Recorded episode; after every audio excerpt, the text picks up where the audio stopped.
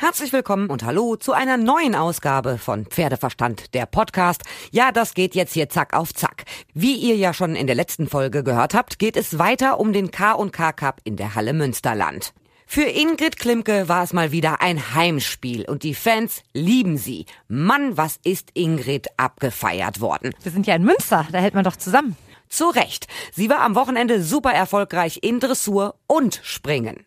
Und zwischen den Disziplinen hin und her zu switchen, ist für sie überhaupt kein Problem. Das ist für mich total normal, weil ich das zu Hause ja auch so mache. Ich reite immer Vielseitigkeit und Dressur und habe auch junge Springpferde und reite sowieso auch sehr gerne Springen wenn es die Zeit erlaubt. Und von daher ist das für mich eine ganz normale Routine. Und gerade in der Dressur hat sie abgeliefert. Mit Franziskus wurde sie jeweils Zweite im Grand Prix und auch im Grand Prix Spezial direkt nach Dorothee Schneider auf Faustus. Also im Grand Prix bekam sie mit dem zwölfjährigen Hengst von Fiedertanz Alabaster im Besitz von Wilhelm Holkenbrink 74,36 Prozent. Im Spezial waren es sogar 75,745 Prozent.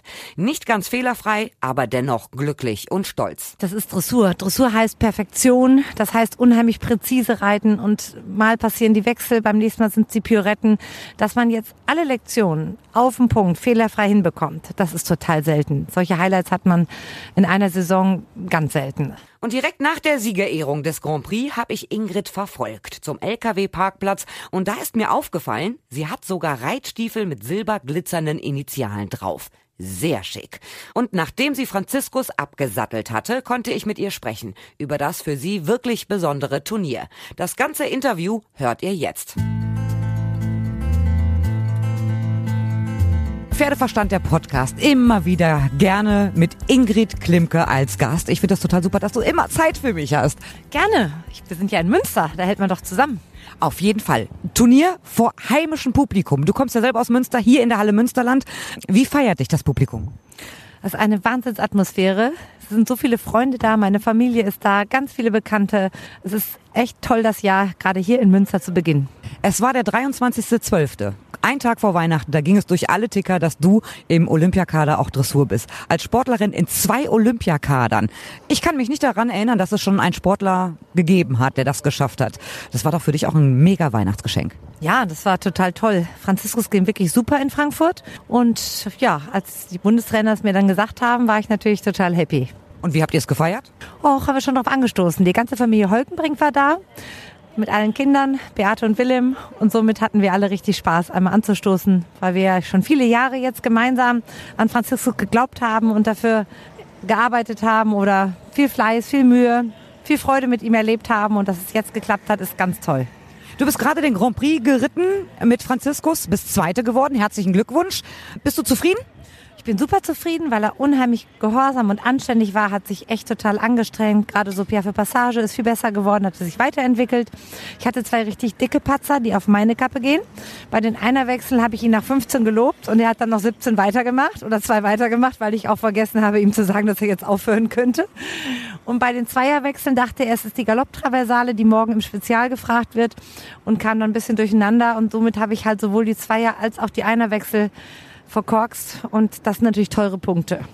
Aber ich habe mit mehreren Reitern gesprochen, die waren alle nicht ganz fehlerfrei. Die hatten alle so kleine Fehler drin. Liegt das auch daran, weil das Publikum so eng nah dabei sitzt? Nee, gar nicht. Das ist Dressur. Dressur heißt Perfektion. Das heißt unheimlich präzise reiten und mal passieren die Wechsel, beim nächsten Mal sind sie Pirouetten.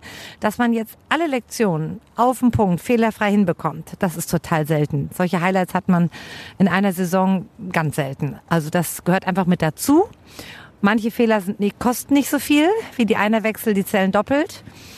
Je nachdem, wer gerade was für Fehler macht, summiert sich das dann. Du bist ja nicht nur im Dressursattel hier auf dem K&K Cup unterwegs, sondern auch im Springensattel. Wie managst du das alles? Das ist für mich total normal, weil ich das zu Hause ja auch so mache. Ich reite immer Vielseitigkeit und Dressur und habe auch junge Springpferde und reite sowieso auch sehr gerne Springen, wenn es die Zeit erlaubt. Und von daher ist das für mich eine ganz normale Routine. Entwickelt ihr Vielseitigkeitsreiter euch jetzt sozusagen zu den Mega-Multitalenten? Also Michael Jung ist auch im Springen mega erfolgreich unterwegs. Otto Becker hätte ihn, glaube ich, auch gerne fürs Team. Du bist im Olympiakader Dressur auch noch. Ich meine, vor euch Vielseitigkeitsreitern muss man ein bisschen Angst bekommen. Ja, Sandra Auffahrt ist ja auch im Springensattel unterwegs und reitet super Springen, hat auch viele reine Springpferde.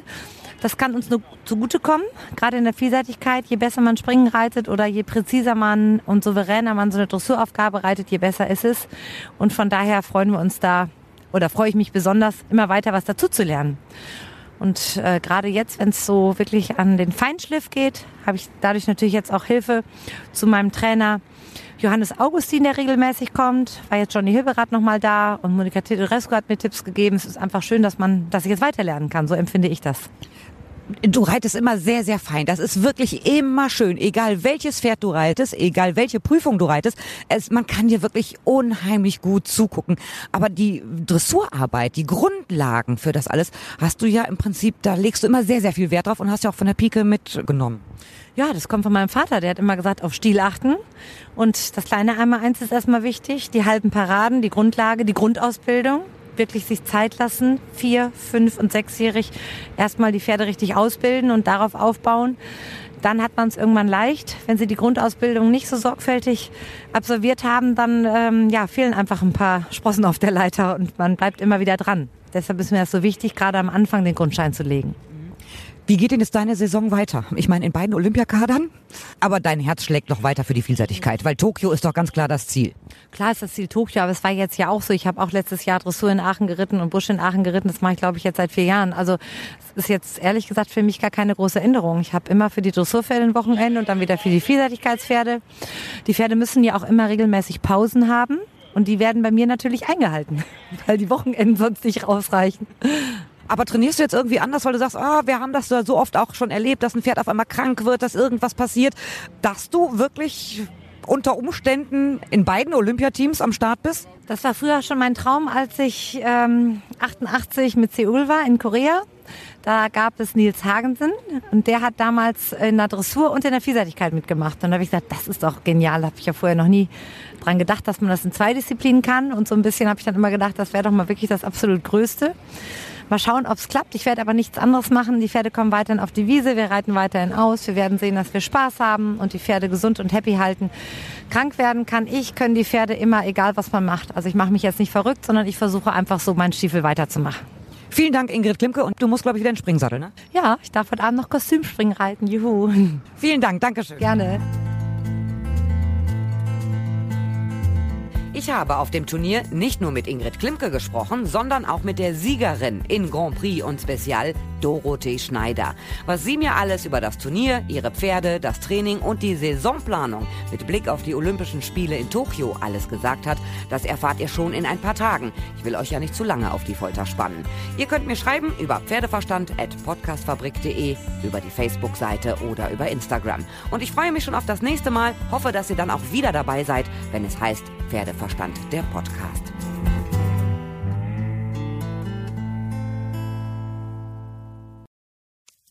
Wenn es Nacht wird, kommen zwei tiefe Stimmen in deinen Podcast-Player, um dich mit ihren Geschichten ins Bett zu bringen.